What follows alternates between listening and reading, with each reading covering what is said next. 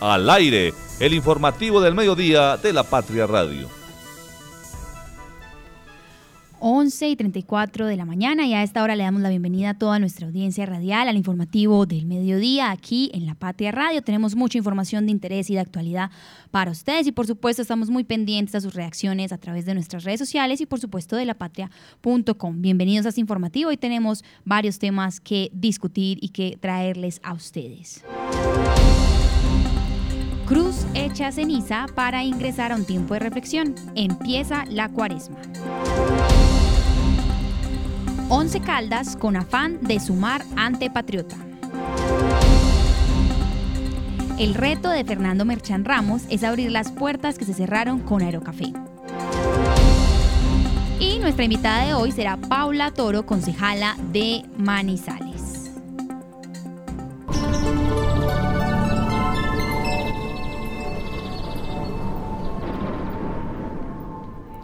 11 y 35 de la mañana y a esta hora le informamos a toda nuestra audiencia que tenemos 23 grados de temperatura. Recuerden que llegaremos a una máxima de 24 grados a la una de la tarde y tendremos y conservaremos esa temperatura hasta las 3. Al parecer tendremos un día parcialmente nublado, lo que se refleja tal vez en que no se sentirá el día tan seco y caluroso. Sin embargo, recordarles que estamos con el fenómeno del niño y que estas temperaturas altas, por supuesto, hay que estar también eh, presentes y muy atentos a todas estas actualizaciones por supuesto, eh, que vayan ocurriendo con el clima. Recuerden que tenemos entonces 23 grados de temperatura y, eh, por supuesto, eh, estaremos muy atentos a todo lo que vaya surgiendo a lo largo de este cambio de esta mitad de semana, miércoles 14 de febrero, por supuesto, anunciarles, recordarles que estamos con el fenómeno del niño, a seguir las recomendaciones entonces del clima para protegerse eh, del sol, también muy activos con las sombrillas, no solo para la lluvia, sino para el calor y por supuesto estar atentos a los cambios que ocurran. El tráfico a esta hora el tráfico a esta hora. Les informamos que entonces vamos a empezar a revisar la avenida Kevin Ángel. Recuerden que tenemos una actualización porque cerca de la nueva EPS en dirección al centro se encuentra cerrada la avenida Kevin Ángel por un reparo, por una fuga de gas. Sin embargo, después de este sector, justamente por la nueva EPS, en donde ya tenemos esta actualización que ya les ampliaremos, les comentamos que la avenida Kevin Ángel se encuentra despejada en el sector de Mall Plaza. También sabemos que allí eh, se da, por supuesto, el acceso de las personas que vienen por el barrio Viveros y que también de esta manera pueden ingresar a eh, la avenida Kevin Ángel como esta ruta alterna que también los comunica en caso de que, por supuesto, no eviten este este detenimiento y este cierre de la vía en este tramo principal. En ambos carriles por Plaza la vía se encuentra completamente despejada, asimismo la entrada también eh, al sector de Bengala, Peralonso y por supuesto Bosques del Norte. También continuamos por la avenida Kevin Ángel y les comentamos que entonces por la obra de Los Cedros, esta glorieta que comunica con la entrada del municipio de Neira, del área metropolitana, también se encuentra despejada y que incluso el resto de la avenida Kevin Ángel eh, se encuentra en términos de movilidad eh, libre para el acceso al centro de la ciudad. También vamos a revisar entonces rápidamente lo que es el acceso de las personas que vienen del municipio de Neira, tal vez de Puertas del Sol, también de Alto Corinto y que por supuesto también toman la vía y el acceso por el puente Olivares. A esta hora se encuentra completamente despejada la vía, el acceso al puente Olivares y también la salida del barrio Puertas del Sol. Continuamos entonces por la avenida Santander que a esta hora ya empieza nuevamente a presentar o a reportarse en esta informe del tráfico como un área concurrida. Y es que a partir del sector de la Camelia, les comentamos que el sector de la Camelia en el carril en dirección a Cable Plaza se encuentra despejado, sin embargo, ya cerca, al, frente, en toda la zona del centro comercial Cable Plaza, ya se presentan dos cuadras de tráfico completamente detenido en dirección al centro, asimismo en dirección hacia Milán. Siguiendo por la avenida Santander, les comentamos que el tráfico lento va desde el Centro Comercial Cable Plaza, el sector del cable, pasando por la Universidad Católica, pasando por el Multicentro Estrella y llegando hasta el Hospitalito Infantil. A esta hora, el carril que más presenta, eh, digamos, tráfico lento, incluso tráfico detenido, es el carril que se dirige desde el cable hacia el centro. Sin embargo, también en el carril que, se dirige de regreso hacia Milán, les comentamos que por el multicentro Estrella se presentan dos cuadras de tráfico completamente detenido. Nuevamente le repetimos a nuestra audiencia, desde el sector de Cable Plaza, pasando por la Universidad Católica, el multicentro Estrella, hasta el Hospital Infantil, una cuadra después del Hospital Infantil, la Avenida Santander presenta tráfico lento, incluso detenido, en ambos carriles, sobre todo en el carril que se dirige al centro de la ciudad. Más adelante, ya siguiendo por el hospital, digamos ya superando el hospital infantil y pasando, por supuesto, también por el tema del hotel carretero, los colegios universitario y tecnológico, ya la avenida Santander se despeja para las personas que ingresan al centro de la ciudad o que apenas desde el centro de la ciudad están avanzando en esta avenida estar muy pendientes entonces a las actualizaciones porque sabemos que por supuesto van afectando los términos de movilidad de las personas que hasta ahora se dirigen por la Santander. Vamos a revisar entonces rápidamente también la avenida paralela y es que les comentamos a nuestros oyentes que desde el estadio en dirección al centro la avenida paralela se encuentra completamente despejada. Sin embargo, Cerca al colegio El Rabasco, en dirección al centro, hay dos cuadras de tráfico completamente detenido y también ya en dirección de regreso hacia el estadio, al frente del colegio El Rabasco, se presentan dos cuadras de tráfico lento. Después de este colegio ya se normaliza un poco más en términos de movilidad la avenida paralela, sin embargo en el sector de Confa ya se presentan en dirección hacia el estadio, no hacia el centro, tráfico completamente detenido desde el Hospital Universitario de Caldas hasta una cuadra después de Confa. Sin embargo, en ese mismo sector de Confa del Hospital Universitario de Caldas, en dirección al centro de la ciudad, les comentamos que no se presentan hasta ahora ningún eh, trancón o tráfico lento por esta zona y que el acceso, el resto del acceso al centro de la ciudad se encuentra completamente despejado por la vía eh, y la avenida de la paralela. También entonces vamos a revisar lo que es la vía panamericana y les comentamos a las personas que por la vía panamericana entonces también eh, tenemos la vía completamente libre en términos de movilidad, el acceso que comunica a las personas del barrio La Florida y de Lusitania. Les comentamos que está libre a esta hora en ambos carriles y que en dirección hacia el municipio de Villa María está completamente despejada la vía. Únicamente se repite de nuevo al acceso y la salida del municipio del área metropolitana Villa María, dos cuadras de tráfico lento y una de tráfico detenido. Sin embargo, continuando por la vía panamericana hacia el sector de los cámbulos, la hora de los cámbulos y del terminal de transporte, les comentamos que a esta hora se encuentra habilitado y completamente libre en términos de movilidad en ambos carriles, en ambos sentidos, y que después de los cámbulos, la vía panamericana, la vía nacional, también está completamente libre para los pues para las personas que también hasta ahora se dirigen por ahí, por supuesto, los transportadores y las personas que salen eh, en los servicios del transporte de terminal de transportes de la ciudad. También vamos a revisar rápidamente lo que es entonces al interior del municipio de Villa María. Les comentamos a las personas de la Floresta y la Pradera que el acceso a el parque principal de Villa María se encuentra despejado, sin embargo, solamente en la calle Sexta se presenta una calle de tráfico detenido. Sabemos que de pronto allí hay mucha más congruencia de personas y tal vez se deba a esto, sin embargo, el resto del acceso ya está libre y recordemos que el trancón se encuentra es en la conexión entre Villa María y la vía panamericana. Esta es la información que tenemos a ustedes hasta ahora aquí en el tráfico en Manizales, Villa María, Neire, por supuesto estaremos muy atentos entonces a también todas las informaciones que ustedes ustedes nos vayan compartiendo.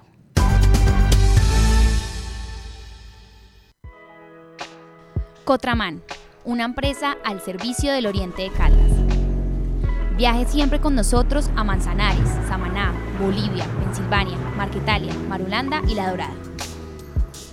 Informes al 312-260-0698. Recoge del lo que tu perro hizo. Emas Veolia. Vigilado Superservicios. ¿Sabes qué sucede con el deporte, la economía, la política, el entretenimiento de Manizales, Caldas y el país? Suscríbete a La Patria Impresa tres meses por solo 92 mil pesos o a La Patria Digital por un año por solo 89 mil pesos. Y entérate de todo lo que pasa dentro y fuera de tu ciudad con La Patria, el periódico de casa. Informes 893-2880. El informativo del mediodía de la Patria Radio.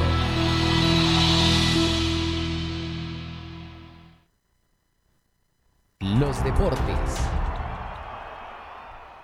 11 y 43 de la mañana y entonces hoy también saludamos por supuesto de nuevo a nuestro editor de Noticias Deportivas, Osvaldo Hernández. Osvaldo, ¿cómo le fue visitando estos escenarios de los Juegos Nacionales? ¿Qué tal directora? ¿Cómo le va? Esta mañana le hicimos un adelanto de que estamos haciendo un recorrido sobre los escenarios de los Juegos Deportivos Nacionales, que hoy, estamos ya mes y medio eh, después de haber terminado el año y, o sea, casi dos meses después de haber terminado los Juegos Deportivos Nacionales y todavía no están entregados los escenarios deportivos. Hay un informe especial que vamos a publicar en todas nuestras plataformas, pero le adelanto ya, directora, mire, el Coliseo Menor le faltan unos detalles en la zona donde eh, estaba karate, el techo lo dejaron roto y ahí se necesita una bomba hidráulica, que es la que regula todo el suministro de agua, la presión de agua, eso es lo que me explicaban, y no la han instalado.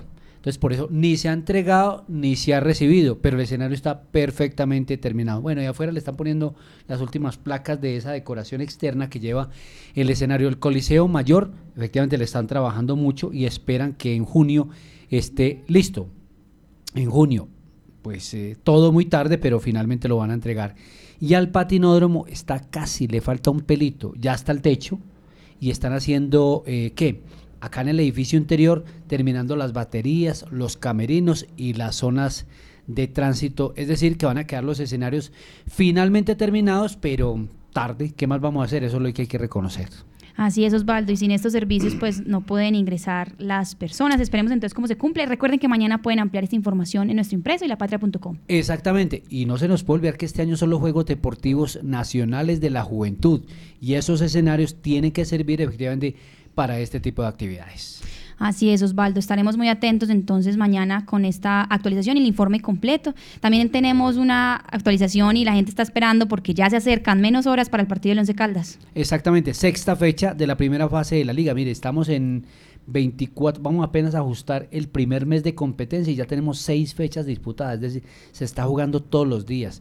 Y hay una crítica de los técnicos y de los jugadores que no hay tiempo ni de descansar ni tiempo de hacer trabajos específicos, de corregir, de entrenar. Simplemente es viaje, compita, regrese y compita. Eso es más o menos la dinámica porque eh, en los aeropuertos uno no llega y está listo el vuelo, sino que tiene que esperar, que tiene que hacer una cosa de la otra y eso demora muchísimo. Pero hoy, 6 y 10, Once Caldas recibe a Patriotas, un equipo que apenas ha marcado un gol, que apenas tiene un punto en el torneo y que está en la tabla del descenso, es uno de los que se iría hoy a, que perdería la categoría. Y Once Caldas viene de tres empates consecutivos, con Nacional, con Equidad en el Palo Grande y con Atlético Bucaramanga en el Estadio Alfonso López de Bucaramanga. Tiene la obligación de ganar. ¿Para qué? Para entrar a los ocho. Porque la deuda que tiene el Once Caldas es, lleva nueve eliminaciones consecutivas en cinco años también, cinco temporadas. Así es, escuchamos ahora entonces la voz del técnico Hernán Darío Herrera. Bueno, un saludo a todos. Patriotas, un equipo difícil, muy difícil. Creo que Patriotas tiene también la necesidad de, venir a buscar el resultado. Nosotros tenemos más necesidad porque somos locales. Eh, como tal, eh, estamos trabajando para eso y esperamos hacer eh, una buena presentación y buscar el partido porque somos locales. Yo creo que uno trata de mejorar muchas cosas, se ha mejorado muchas cosas el equipo ha mostrado otra, otro que, hace rato no se veía, ¿cierto? Entonces ya nos falta sino un poquito de, confianza arriba, de que se crean ellos que, tienen condiciones también para hacer los goles, no depender de Dairo, porque a veces dependemos mucho de lo que haga Dairo, pero nosotros también tenemos eh, esos jugadores que pueden hacer gol y, en eso estamos trabajando en la semana para, para ver si conseguimos los goles por otro lado también. Profe, en la fecha quinta y el, equipo no está entre los ocho, ¿eso le preocupa no? Uno, uno, para entrar a los ocho, uno busca unos promedios, ¿cierto? Busca ciertos partidos y en eso estamos, o sea, eh, en este momento se, nos fueron dos puntos de, visita, de local, que era un promedio que más o menos uno quería llevar pero ahora nos toca eh, ganar acá el, otro partido que sigue y después ir a buscar otros partidos por fuera. Sí, un mea culpa ahí porque no le, no le pregunté al técnico cuáles son los partidos que escoge para clasificar, ¿cierto? Porque usted no le gana equidad. Y si, por ejemplo, no le gana hoy a Patriotas, ¿cuáles son los partidos que él promedia para clasificar?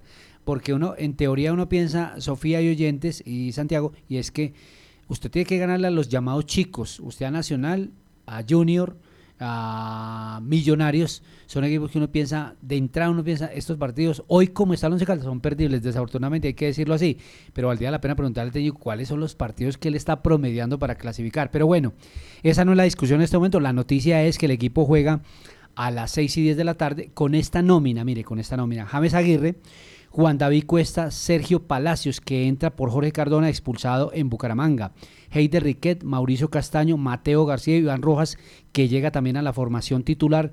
Alejandro García, Billy Arce, Dairo Moreno, Luis Palacios o Alejandro García y Gustavo eh, Torres. Esa es la nómina titular que tiene el Once Caldas para esta noche. Reiteramos, frente a Patriotas, 6 y 10 de la tarde en el Estadio Palo Grande. Clic en lapatria.com. 11 y 49 de la mañana y ahora sí le damos la bienvenida entonces a Santiago Zapata en el clic de lapatria.com. Santiago, usted nos trae nuevas actualizaciones para nuestros oyentes. Buenos días eh, para ti, Sofía, para los compañeros en la mesa de trabajo, para todas las personas que se conectan a esta hora al informativo del mediodía de la Patria Radio. Comenzamos este clic en lapatria.com con información del municipio de La Dorada y es que allí, uniformados de la seccional de investigación del Departamento de Policía Caldas, capturaron en el barrio Las Ferias a una pareja por el presunto delito de tráfico, fabricación o porte de estupefacientes. En una diligencia de registro y allanamiento detuvieron en flagrancia a un hombre de 21 años conocido como Jeffrey y a una mujer de 46 identificada como María. Se les incautaron 55 gramos de base de cocaína, 574 de marihuana y un molino eléctrico utilizado para trillar esta sustancia, la marihuana. Según las investigaciones de las autoridades, estas personas son las dinamizadoras del tráfico de drogas mediante la modalidad de menudeo en pequeñas cantidades, tanto en el barrio Las Ferias, donde los capturaron, como en los sectores de la Carrilera, el Paso Nivel, Ferias Viejas y Polideportivo, allí en el puerto caldense. Los capturados fueron presentados ante la autoridad judicial competente y durante eh, estas audiencias por este proceso, la mujer, eh, María, fue cobijada con medida de aseguramiento intramural, es decir, la eh, dejaron en la cárcel, mientras que su compañero sentimental, hay que decirlo también, eran novios, fue dejado en libertad, pero continúa vinculado al proceso. María, según eh, reporta la policía, es reincidente en la, en la conducta delictiva y presenta anotaciones tanto por este delito de tráfico de estupefacientes como por concierto para delinquir. Escuchemos un poco más de lo que nos dice la comandante del Departamento de Policía Caldas, la coronel Liliana Jiménez. Mediante acciones enfocadas a mejorar la seguridad en los microterritorios, la Policía Nacional adelanta una diligencia de registro y allanamiento en coordinación con la Fiscalía General de la Nación en el barrio Las Ferias del municipio de La Dorada.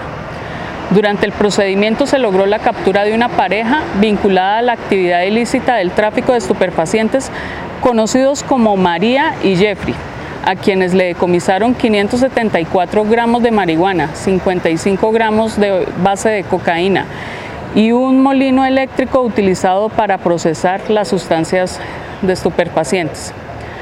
Según las investigaciones, estas personas se encargaban de comercializar la droga en distintos sectores del barrio Las Ferias, La Carrilera, Paso Nivel y el Polideportivo, impactando de manera negativa en la comunidad local. La mujer tiene antecedentes por delitos similares y fue enviada a prisión, mientras que Jeffrey quedó en libertad pero sigue vinculado al proceso. La Policía Nacional reafirma su compromiso con la seguridad ciudadana y la prevención del delito. Seguimos trabajando estrechamente con la comunidad para construir microterritorios más seguros y pacíficos. Bueno, y continuamos también con información local, pero antes de pasar a las noticias de aquí de Manizales, saludo a nuestros compañeros del informativo. Primero saludo a Marta Lucía Gómez, editora de Opinión de la Patria. Marta, buenos días. Hago muy buenos días también para Sofía, para Fernando Alonso y para todas las personas. Un día muy fresco, Santiago, eh, para los que se vienen quejando por las altas temperaturas. Ya nuestro ex compañero Luis F. Molina eh, lo había anunciado en su conocimiento muy fuerte eh, de temas meteorológicos. que va a ser, iba a ser o va a ser una semana muy calurosa, bastante seca, que es como lo hemos sentido, hoy como con una treguita, pero falta ver en la tarde porque este clima está cambiando eh, intempestivamente de la mañana a la tarde o al contrario. Entonces hay que estar preparados para todo, como lo hemos dicho, eh, hidratándonos muy bien, con ropa fresca, pero también con las, el saquito, la chaqueta a la mano para evitar algunas enfermedades respiratorias. Bueno, un día fresco, un miércoles de ceniza ya mucho más fresco que los días anteriores. Me imagino que también le ha gustado el descenso en la temperatura a nuestro otro compañero Fernando Alonso Ramírez, editor de noticias del periódico. Fernando, buenos días. Hola Santiago, eh, Marta, eh, Sofi, tengan buenos días en este meridiano de la semana, en este convulso Colombia y convulso mundo. eh, qué cantidad de noticias, qué cantidad de información. Bueno, aquí estaremos para, para ver, comentar promoras que entendamos, porque esto está complicando mucho. Así es. Bueno, Santiago, cuéntenos porque usted no tenía actualizaciones locales.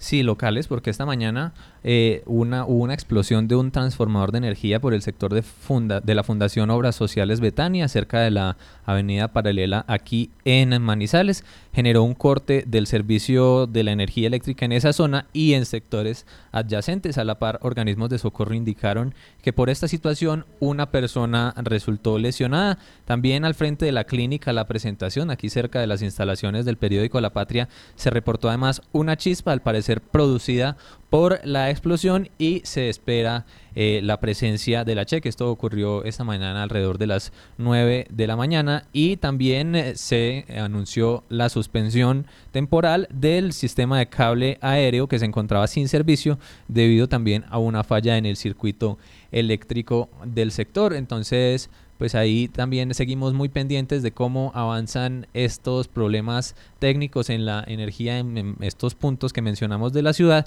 Y también otro punto de Manizales que es noticia a esta hora en lapatria.com es la avenida Kevin Ángel, eh, cerca del barrio La Baja Suiza, donde ciudadanos reportaron esta mañana una fuga de gas en, una de las obras de las construcciones de estos edificios que hay allí en este sector sobre la avenida Kevin Ángel. La obra está ubicada en el giro hacia la Escuela de Carabineros Alejandro Gutiérrez. Organismos de socorro se dirigieron esta mañana a esta zona para atender la emergencia.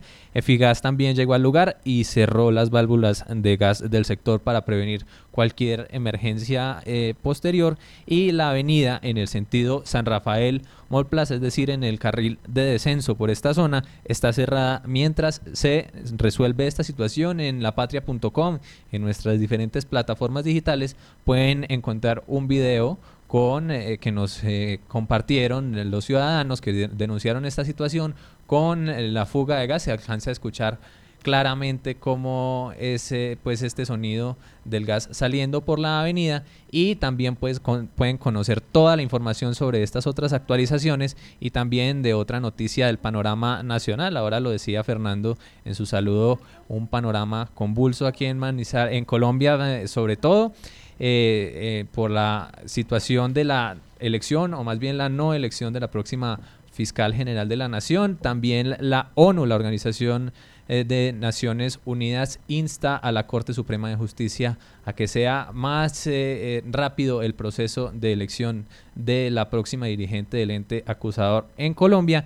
Y para terminar este clic en lapatria.com, terminamos pues con el tradicional sondeo. En este momento le preguntamos a nuestra audiencia en nuestro portal web si ya conoce la nueva sede de Cine Espiral en Manizales. Recordemos que antes estaba ubicada en el barrio Milán, cerca del Colegio Santa Inés. Ahora cambiaron su ubicación, están eh, cercanos al batallón Ayacucho en el barrio La Camelia y ayer estuvimos hablando un poco de Cinespiral por una premier que hubo anoche de un documental eh, que relatamos hoy en nuestras páginas del periódico impreso de titulado Ana Rosa. Entonces, antes de irme con mis compañeros, eh, les pregunto primero a Sofía. Sofía, ¿usted ya conoce esta nueva sede de Cinespiral aquí en la ciudad? Sí, justamente ayer la fui a conocer. Yo recomendaría, porque yo no me ubico muy bien, recomendaría como un letrero más grande en la calle, porque es como una casa eh, nueva, o sea, una de estas casas que están en esta calle, y eh, yo siento que las personas se pierden un poquito con la llegada a este barrio, a esta cuadra La Camelia, porque es esta cuadra cerrada, es decir, la cuadra que literalmente da detrás del batallón, entonces no hay como salida ni mucho más paso de vehículos. Pero sí, ahí lo he estado conociendo, están vendiendo también alimentos y comida, como un buen cine, pantalla grande, películas, sobre todo de estas que son como de corte más alternativo y extranjeras, y la conozco. Vamos a ver, no sé si de pronto Fernando y Marta también la ya han ido, que además están cerquita. Fernando, cuéntenos si de pronto usted ya conoció esta nueva sede de Sin Espiral.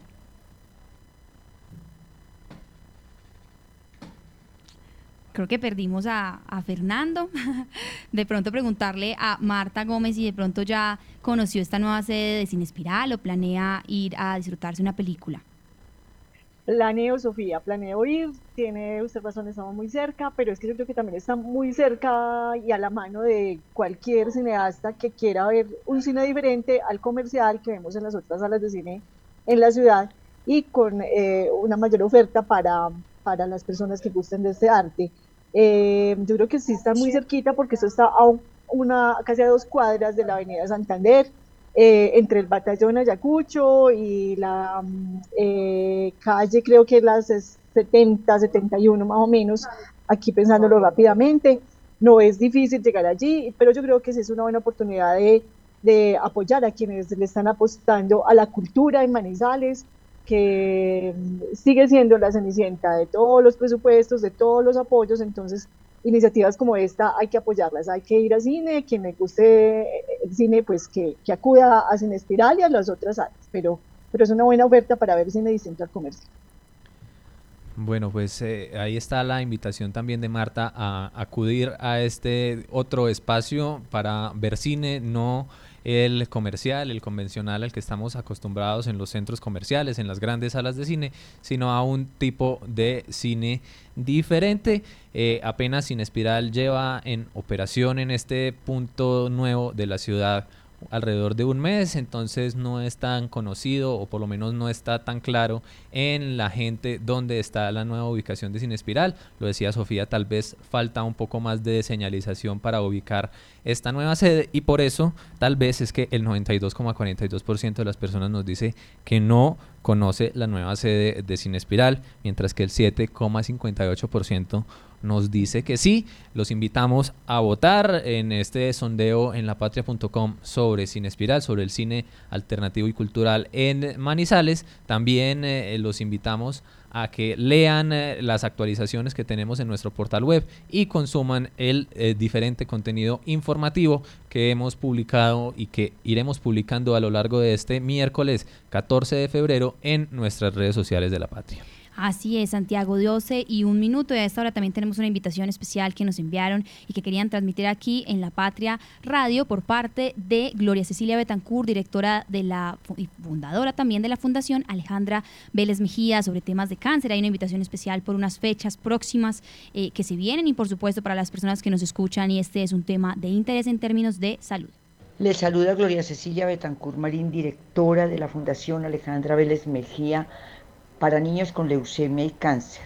Se celebrará el día 15 de febrero eh, el Día Internacional de la Lucha contra el Cáncer Infantil. Tenemos una invitación muy especial para hacerle a toda la comunidad.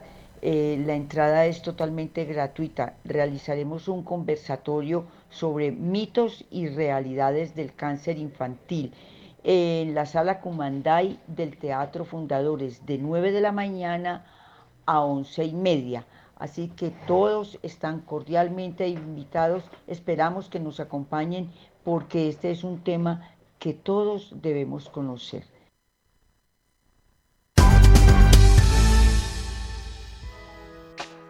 Cotraman, una empresa al servicio del Oriente de Caldas. Viaje siempre con nosotros a Manzanares, Samaná, Bolivia, Pensilvania, Marquetalia, Marulanda y La Dorada. Informes al 312-260-0698. Con la plata de tu factura, hacemos mucho más que recoger basura. Hemos Veolia. Vigilado Superservicios. ¿Sabes qué sucede con el deporte, la economía, la política, el entretenimiento de Manizales, Caldas y el país? Suscríbete a La Patria Impresa tres meses por solo 92 mil pesos o a La Patria Digital por un año por solo 89 mil pesos. Y entérate de todo lo que pasa dentro y fuera de tu ciudad con La Patria, el periódico de casa. Informes 893-2880. El informativo del mediodía de la Patria Radio. La voz del día. 12 y 3 minutos y a esta hora, este miércoles, mitad de semana, 14 de febrero, saludamos a nuestra invitada especial, Paula Toro, concejala de Manizales. Paula, bienvenida a La Patria Radio. Gracias por venir a conversar con nosotros aquí. Sofía, muy buenas tardes para ti, Kenny, Lice, todo el equipo de La Patria. Siempre feliz de venir a La Patria. Paula, nosotros tenemos varias preguntas, entonces yo creo que hay que entrar de una vez en materia. Esta es la primera vez que usted está en el consejo, usted era aspirante pues a la alcaldía, fue la segunda más votada y, y usted se declaró en oposición. Entonces nosotros queremos conocer por qué y digamos qué podemos esperar entonces, qué va a esperar la gente de usted en el consejo este periodo. Así es, Sofía. Yo hoy soy concejala de la ciudad gracias a que ocupé esa segunda posición y la ocupo en el marco del estatuto de oposición. Así que ese, ese estatuto que me da a mí unas condiciones y unas oportunidades, pues primero compartirles que es la primera vez en el marco de ese estatuto que se acepta esta segunda posición eh, y que se acepta la curura en el Consejo, de lo que me siento muy orgullosa, lo hago muy feliz y muy comprometida. Y cuando me declaro en oposición, ¿qué significa? Esto significa que le ponemos equilibrio a la conversación y que en democracia aquí se abren otras discusiones y otros debates. Y como lo he dicho también, es una oposición en la que hacemos control político reflexivo, técnico, en donde aquí hay una concejala que estudia, que se prepara y que todo lo que les dice es en beneficio de los proyectos que están presentando. Así que yo creo que también este mes y medio ya se dieron cuenta que hay una mujer que se prepara para cada sesión y que esto no se trata pues de, de, hacer una oposición irracional o a todo. No, yo no estoy para, yo estoy para ser amiga de la ciudad y de los proyectos que impactan la ciudad. ¿Y cuál cree, cuál cree usted entonces en esto que ha visto este comienzo de mes? Porque además usted también cuando estaba como candidata a la alcaldía intentó varias veces dialogar con Jorge Eduardo Rojas, no fue muy posible esto. ¿Usted ya cómo ve el panorama entonces de la ciudad para este periodo?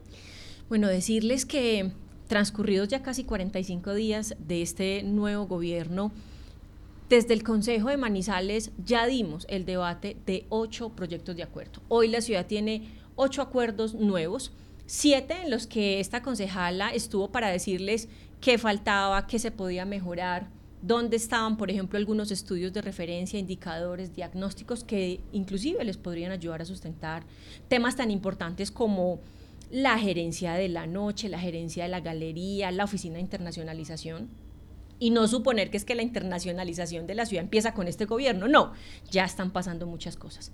Ahí estaba para decirles lo de forma y lo de fondo, estando de acuerdo en lo que hay que aprobar. Y también he estado para decir voté no, voté negativo a las facultades temporales para el alcalde en unos temas que seguramente vamos a hablar ahora, porque sí creo que aquí más que un tema de confianza es un tema de control político y el control político no se puede ceder. Yo siento que hay cosas en la ciudad que han venido mejorando, se sienten en la movilidad y también como ciudadana lo vivo, lo siento y lo agradezco. Y desde mi rol como concejala, decirles que aquí hay un consejo renovado, un consejo que estudia, que se prepara, que está abriendo conversaciones, que visita los proyectos, que invita a las entidades.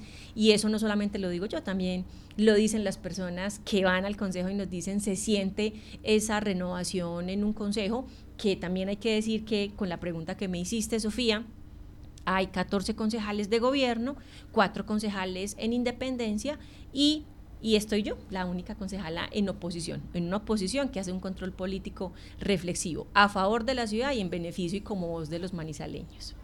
Paula, hasta ahora también la escucha nuestra editora de opinión, Marta Gómez. Marta, acá estamos con Paula. Eh, adelante para su pregunta. Concejal, muy buenos días, eh, tardes ya, qué pena. Eh, yo quiero preguntarle, usted mencionaba ahorita ese proyecto que, usted, que aprobó el Consejo, menos usted que votó en contra, para darle facultad o que le da facultades al alcalde para hacer cambios en seis entidades, eh, entidades que pues lo dejan a uno un poquito preocupado y más pues quisiera saber cuál es su argumento para haber votado negativo. Aquí se está proponiendo cambiar de fondo eh, asuntos en el Instituto de Cultura y Turismo, en Asma Salud, en el Hospital eh, San Isidro, en la empresa de renovación urbana y los estatutos de entidades como Infimanizales, que ha sido la joya, la corona para el municipio, y el Centro de Recepción de Menores. ¿Cuál es su preocupación eh, con este proyecto, o ya no es proyecto, con esta facultad que se le, se le aprobó al alcalde para hacer estos cambios y cuáles son los cambios que se están proponiendo? También qué gusto saludarte en esta tarde y decirte a ti, Sofía, y a los manizaleños que nos escuchan. Hay tres grandes razones por las cuales yo voté negativo este proyecto de acuerdo. Y la primera tiene que ver, Marta, con que solicitamos, entendiendo la importancia que tiene la transformación de las entidades que tú ya mencionaste, solicitamos un cronograma detallado. Y a la administración le pareció una buena estrategia estandarizar el cronograma Entonces, la primera etapa para todas las entidades era un mes de trabajo interno. Para todas las entidades eran cuatro meses para realizar un estudio y entender qué iba a significar esa transformación. Y para todas las entidades era ir a sus consejos o juntas directivas y poder hacer la implementación de los ajustes. Y yo sí creo que eso no es cierto. No es cierto que tiene el mismo camino revisar qué vamos a hacer con Asba Salud y con, la, y con San Isidro. No es cierto que es el mismo camino que tenemos con el Instituto de Cultura y Turismo, que ya tiene un acuerdo del año diciembre 2023. Y no es cierto que la ERUM tiene también el mismo camino cuando nos mostraron cifras en las que nos dicen que la ERUM ya tiene cifras acumuladas en pérdidas durante cuatro años. No es cierto. Así que yo creo que se equivoca la administración al presentar un cronograma estandarizado y no me deja ver a mí cuál va a ser el camino que van a seguir con cada una de las entidades, dependiendo del momento en el que están. Lo segundo que también nosotros les dijimos, yo estuve en el primer debate. Marta, hicimos unas preguntas súper específicas, preguntas para las que hoy yo no tengo una respuesta clara. Por ejemplo, entendiendo la importancia que tiene la transformación del Instituto de Cultura y Turismo y sobre todo que después vendrá la implementación de la Secretaría de Cultura. La pregunta muy clara fue, ¿cuándo le vamos a pagar a los artistas? 1.900 millones de pesos desde el año 2019. Y la respuesta es confusa. Así que yo no creo, no me siento tranquila de salir a decirle a los manizaleños, vamos a hacer un cambio, esto se va a transformar, pero no tengo claro cuándo le van a pagar a los artistas. Yo creo que también aquí no vi esa voluntad, esa respuesta muy clara en términos de qué va a pasar con unas deudas en las que se va a transformar una entidad que es la que hoy tiene a cargo esas deudas. Otro tema en la que no, no entendí muy bien qué iba a pasar. ¿Qué pasa si desaparece el AIRUM con el macroproyecto San José? Y me entregaron y a todos nos entregaron una respuesta muy jurídica, que el, que el patrimonio autónomo, que los otros sí, un resumen jurídico no sabemos qué va a pasar, no, no es una respuesta tampoco tan clara. Y miren esto, el cambio en los estatutos a Infimanizales, lo que está proponiendo básicamente, y ahí está el informe a disposición de todos. El informe lo que dice es que ellos quieren hacer un cambio en los estatutos porque hay una destinación del 10% eh, cada año para proyectos de responsabilidad social empresarial. Y en el informe, la administración nos dice que se están destinando a proyectos que son misionalidad del municipio. Estamos de acuerdo, para eso no son los recursos de Infimanizales. Pero el problema no es el artículo. El problema es la destinación de los proyectos en los cuales se está invirtiendo. Así que yo siento que no tenían esta necesidad de facultades temporales para el alcalde cuando todas las entidades sin esa autorización pueden hacer la revisión, pueden hacer los estudios y en seis meses o cuando lo tengan listo, venir al Consejo a decirnos qué va a pasar con Asbasalú y San Isidro después de la revisión, qué va a pasar con el Instituto de Cultura y Turismo, qué va a pasar con la ERUM y hacia dónde iríamos en los estatutos de Infimanizales. Así que no tuve la suficiente información y también esto fue un mensaje casi, pues la mayoría de mis colegas, y es un mensaje de confianza con el gobierno. Aquí no hay un mensaje de desconfianza, aquí hay un mensaje de confianza con la gente que votó para que estuviéramos ahí, porque el control político no se puede ceder. Eh, Paula, hasta ahora también la escucha nuestro editor de noticias, Fernando Alonso Ramírez. Fernando, adelante. Sí, gracias, Sofi, querida Paula, bienvenida. Eh, una pregunta, yo andaba por allá tranquilo en mis vacaciones y de pronto recibí un mensaje de que a usted no le había gustado la comisión y que iba a implantar acciones. ¿En qué comisión quedó? ¿En cuál quería? ¿Y por qué esa decisión? ¿Y qué acciones tomó o iba a tomar? Hola Fernando, también qué alegría saludarte. Espero que hayas descansado mucho en esas vacaciones y no te hayamos interrumpido mucho con estas noticias del Consejo. Mira, resulta, también contarles rápidamente a los manizaleños, esta concejala, Paula Toro, pues es la única concejala en oposición. Yo qué esperaba, Fernando y manizaleños, una conversación en la que me preguntaran y pudiéramos abrir con el presidente esa conversación sobre, bueno, ¿usted en qué comisión quiere estar?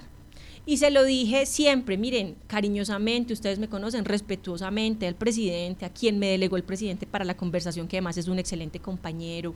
Se lo dije también al delegado del señor alcalde para las conversaciones con los concejales.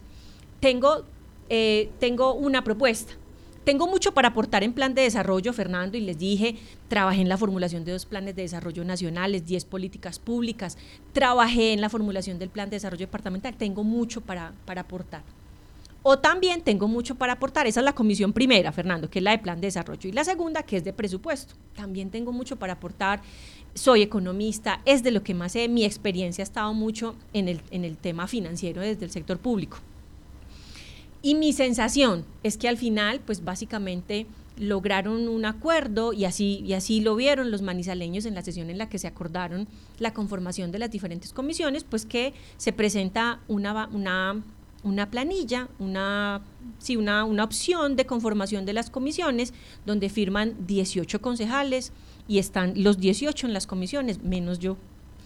Y el único espacio que quedaba era el espacio de la comisión tercera. En democracia, eh, pues gana esa plancha eh, para la conformación de las comisiones y yo quedo en la comisión tercera. Y aquí es donde mi reflexión es, Fernando, yo no creo que esta era la pelea a darse. Aquí hay una concejala que ha mostrado toda la disposición para trabajar por la ciudad y no sentí que era la mejor forma de que empezáramos a trabajar juntos. Así que hoy hago parte de la comisión tercera comisión en la que discutimos, por ejemplo, el tema de facultades eh, temporales para el alcalde, en la que voté negativo, y, eh, y las acciones que emprendimos. Eh, las estamos, aquí también hay que decir una cosa, Fernando, con toda claridad, y es, esto no lo exige la ley. Esto era más como un tema de voluntad, de cómo trabajamos con Paula, que es la única que está en oposición. Aquí no hay un tema normativo sí emprendimos estas acciones y jurídicamente las estamos revisando porque no es que el estatuto de oposición diga que yo tengo y derecho a estar en la 1 o en la 2 o donde yo diga, no. Pero sí creemos que aquí hay eh, un tema que se puede explorar y casi que abrir ese camino jurídico para muchos a quienes tal vez les pueda también estar pasando esto en el país y justo tendremos una, una reunión también con algunos de los colegas concejales en el país que ocuparon esta esta curula en el marco del estatuto de oposición con quienes eh, estaremos revisando esa acción jurídica. Ya tenemos ahí como una ruta, pero queremos ver qué está pasando también en otras partes del país. Tutela, es procuraduría, es en las instancias mismas del consejo. Eso es, eh, eso es en el consejo, inicialmente en el consejo em, se radica la solicitud en el consejo y también esto se lleva a la registraduría para emprender una revisión jurídica, pero también hay que decir, no es que aquí haya pues un derecho que hayan vulnerado, sino que creemos que hay un camino que jurídicamente podemos abrir con la con Paula, el Consejo. y ese no fue un primer estrellón de la real política, o sea, es que eh, cuando uno llega, bueno, usted siempre estuvo en el otro lado, lo, eh, al otro lado recibiendo palo de los concejales, de los diputados, de los diputados. ahora le toca abajo, pero esa es la realidad de la democracia, no alcanzó los votos, me quedo, eso de a, emprender acciones y generar acciones, no es como entrar en este mundo que estamos volviendo la política, que es toda judicializada. Pues mira que de hecho lo estamos ahora padeciendo también nosotros, queriendo dar un siguiente paso con el tema de la, de la elección de personero y hay unas acciones jurídicas que no nos han permitido emprender ese paso, pero más allá de judicializar cualquier decisión que en el Consejo se tome, es que aquí hay un tema mucho más de fondo, Fernando, y es esa, esa forma, esa garantía de trabajo a la oposición, que en este caso, eh, pues hoy soy una una frente a, otros cuatro compañeros en independencia y a, otros 14 colegas de gobierno. Es decir, en democracia se conformaron las comisiones y he venido participando, de hecho, en las que también tengo interés de participar, estudiándome otros temas como el POT que recientemente veíamos, pero más allá de judicializarlas es encontrar también por qué no abrir estos caminos para quienes también les, les pueda estar pasando esto. Es que esa, esa condición de la, de la oposición debería tener ciertas eh, garantías, que no es un trato diferencial para todo, no, es como hoy sí lo dice el estatuto, por ejemplo, la, ocupar la, primera vicepresidencia, que agradezco a todos porque además fue una votación unánime, y algo tan simple como ir a la comisión que, que, uno, que uno escoge, porque en democracia yo creo que siempre voy a perder, pero sí creo que aquí hay una conversación para abrir y ver qué pasa en el país, de pronto a alguien más también le puede servir. Paula, el tiempo en, en, radio se nos va muy rápido. Yo tenía una pregunta también sobre el tema del Once Caldas y la Liga Femenina. Es un debate en el que usted ha estado participando mucho. Usted le dio muy duro al informe que presentó el Once Caldas. No sé si nos puede dar un poco más de esa opinión. Y además, eh, ya para cerrar entonces, usted ya lleva, o sea, es decir, es verdad lo que decía Fernando, es la primera vez que usted está entonces en este, de este, lado. de este lado, pero usted también tenía otras aspiraciones. ¿Continúa con esas aspiraciones políticas o qué ha pensado? Bueno, entonces arranquemos, Sofía. El tema del Once Caldas y qué bueno que también tengo este espacio para poderle decir a los manizaleños, porque además he escuchado, yo creo que más con corazón y con, y con sentimientos que con objetividad. Esta concejala presentó tres datos y para eso no tengo que ser ni experta en fútbol, no. Para eso puse mi conocimiento como economista y hice tres, expuse tres datos. El primero, de 21 torneos en los que ha participado el Once Caldas, en 14 no ha clasificado algo que se llama cuadrangulares finales, el 67% de las veces. Lo segundo que también eh, expuse es que nos encontramos una cifra que es pública y qué bueno tener este medio para aclarar. Yo no pedí estados financieros del Once Caldas. La Super Sociedad es publicó un dato y dijo que el, el, equipo de fútbol que más ganó en el año 2022 fue el Once Caldas recuerdo la cifra como 27 mil millones de pesos. Y la tercera cifra, el rendimiento promedio de los últimos 10 años del Once Caldas ha sido el 44%. Sobre esas cifras construí mi presentación. Además, diciéndoles que la información que nos entrega el Once Caldas confunde entre el beneficio tributario y el comodato, pero además hace eh, nos presenta tres cifras distintas y, yo muy juiciosa me lo leí. En una página dice que benefician a 700 niños, en otra página dice que se benefician a 680 y en otra página dice que 620. Yo le dije, dígame cuál, para poder hacer la multiplicación que ellos siento yo de manera muy ligera hacen. Y es 620 niños beneficiarios en las escuelas de fútbol estratos 1, 2 y 3 por 120 mil al mes entre agosto y septiembre. O sea, es una cifra, un análisis que siento yo que fue muy pobre. También decirles que esta concejala y todos entendemos que el Once Caldas es una empresa privada, pero es una empresa privada con corazón público y que además fue por beneficios tributarios al Consejo de Manizales y que además también nos dice el acuerdo en un parágrafo que debe ir a contar en qué está reinvirtiendo el beneficio de no pagar ese impuesto de espectáculos públicos. Participó la Secretaría de Hacienda, la Secretaría de Deporte, el Once Caldas. Quien nos entrega la información financiera es la Secretaría de Hacienda, pero también hay que decir, entre los tres las cifras no coinciden. El Once Caldas presentó cifras que son muy distintas a la de la Secretaría de Hacienda. Siento yo, y así mismo lo dije en mi presentación, que el fútbol femenino no hace parte del proyecto deportivo del Once Caldas y que así como no, no se evidencia, pues hoy tenemos a jugadoras que habían venido esperando esta oportunidad, yéndose a Pereira a buscar una oportunidad para poder jugar la liga profesional y también, como se los dije, eh, mujeres que son mujeres que están jugando fútbol profesional y que aquí voy a estar yo y seguro muchos de mis colegas para seguir dando la discusión hasta que las jugadoras de fútbol profesional en nuestra ciudad sean tratadas como lo que son, como jugadoras de fútbol profesional. Así que ahí nos dimos un debate muy estructurado, mostrando cifras de fondo y cómo tal vez esos recursos podrían estar mejor usados en donde podamos nosotros realmente verificar qué hacen con los niños estratos 1, 2 y 3 y cómo la promoción del fútbol femenino empieza a tener divisiones menores y una apuesta real por el fútbol profesional. Paula, muy corto, ¿sigue con aspiraciones políticas? Claro, pues miren, aquí ya estoy en el Consejo. Eh, este es un propósito, Sofía, que va mucho más allá del cargo y en mi corazón tengo ese servicio de lo público. Aquí estoy en el Consejo durante estos cuatro años para seguir creciendo, para que esta plataforma política sea la plataforma para muchos jóvenes que quieran hacer política bien hecha. Así que acabamos, esto acaba de empezar. Paula, muchas gracias por acompañarnos, 12 y 22 del mediodía. También saludamos entonces de nuevo eh, con nuestra sección de Supimos a nuestra editora de opinión, Marta Gómez. Marta, ¿qué supimos tenemos para nuestra audiencia hoy? Sofía, pues muchas personas, muchos éramos los que nos estábamos preguntando qué había pasado con el exalcalde ya Carlos Mario Marín, eh, tras su final de periodo el 31 de diciembre, que no se volvió a escuchar, que no se volvió a saber. Pues eh, buscando ahí, mirando Facebook, me encontré con la siguiente noticia, eh, Sofía, y es que estuvo hasta el pasado viernes participando en la cumbre de gobernadores que realizó en Cartagena la Federación Nacional de Departamentos, entidad a la que él fue muy cercano no sabemos exactamente en qué calidad estuvo él participando en esta cumbre, pero pues eh, se tomó una foto y escribió lo siguiente por su cuenta de Facebook. Felicitamos la elección de Carlos Amaya. Carlos Amaya es el actual gobernador de Boyacá, como presidente de la Federación Nacional de Departamentos. Rodeamos y acompañamos a nuestro amigo del alma y compañero de batallas.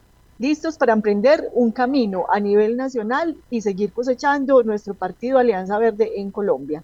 Y él remata con un hashtag diciendo, lo mejor, hashtag, lo mejor está por venir. ¿Qué será entonces lo que viene políticamente con Carlos Mario Marín? Eso será motivo de, seguir indagando, Sofía, y consultando a ver cuáles son las pretensiones eh, del exalcalde Marín con el partido Alianza Verde en Cali. Así es, Marta. Yo también vi las fotos y estuve muy atenta a esta reaparición de Carlos Mario Marín. Esperemos entonces qué sigue sucediendo. Hoy también lo mencionaba mucho el gerente, el nuevo gerente de Aerocafé eh, y la cercanía de él con Carlos Mario Marín y con Santiago Osorio. Fernando Alonso, 12 y 24. Tenemos un último supimos para nuestra audiencia. No, justamente Sofi iba a hablar de ese tema en la entrevista que tenemos hoy en La Patria, página 14, al nuevo gerente de Aerocafé, un abogado según su hoja de vida, sin mayor experiencia en obras de infraestructura, pues ninguna. Sí, por la hoja de vida, pues parece que es muy estudiado, ¿no? Pero como abogado. Eh, y como pues estos gente que estudia para ser líder, que, que a veces le cuesta ejecutar. Pero lo que me preocupa es que yo hacía muchísimos años, y llevo 31 en este oficio, no veía un funcionario que llegara a un cargo administrativo y en tres oportunidades distintas mencionara a un congresista con el que está como partner o sea, que agradeciera tanto su cuota. Entonces, esto es otra demostración más de que el señor Henry Gutiérrez quiera el de Marín. Bueno, esa es una pregunta que nos queda porque, porque esto no lo había visto. Además, porque está parapetado, y el periodista Juan Carlos Leighton le hace la pregunta, está parapetado en que el, el señor Osorio, primo del exalcalde Marín, va a ser la palanca para que el plan de desarrollo cumpla y le metan práctica al aeropuerto pero justamente el que ha dicho que no cree en ese aeropuerto es el señor Osorio. Entonces ahí ya eh, ese galimatías que me lo expliquen un poquito mejor. Espero que pronto tengamos aquí al gerente para poderle preguntar estas cosas. Así es, yo también me pillé lo mismo en esa entrevista. De hecho, esta mañana abrimos programa justamente con esa parte porque precisamente lo que usted lo que usted comentaba, pero bueno, estaremos por supuesto la próxima semana muy atentos a que venga aquí en presencia Fernando Merchán, gerente de Aerocafé para que también conversemos con él. Gracias a toda nuestra audiencia que estuvo conectada con nosotros. Es la mitad de la semana miércoles 14 de febrero. Recuerden que vamos a tener al parecer un día caluroso. Va a estar parcialmente nublado, pero tendremos temperaturas máximas de 24 grados. Por favor, muy atentos. Recuerden que estamos con el fenómeno del niño, a seguir todas las recomendaciones que también eh, no solamente afectan nuestro físico, sino también el entorno.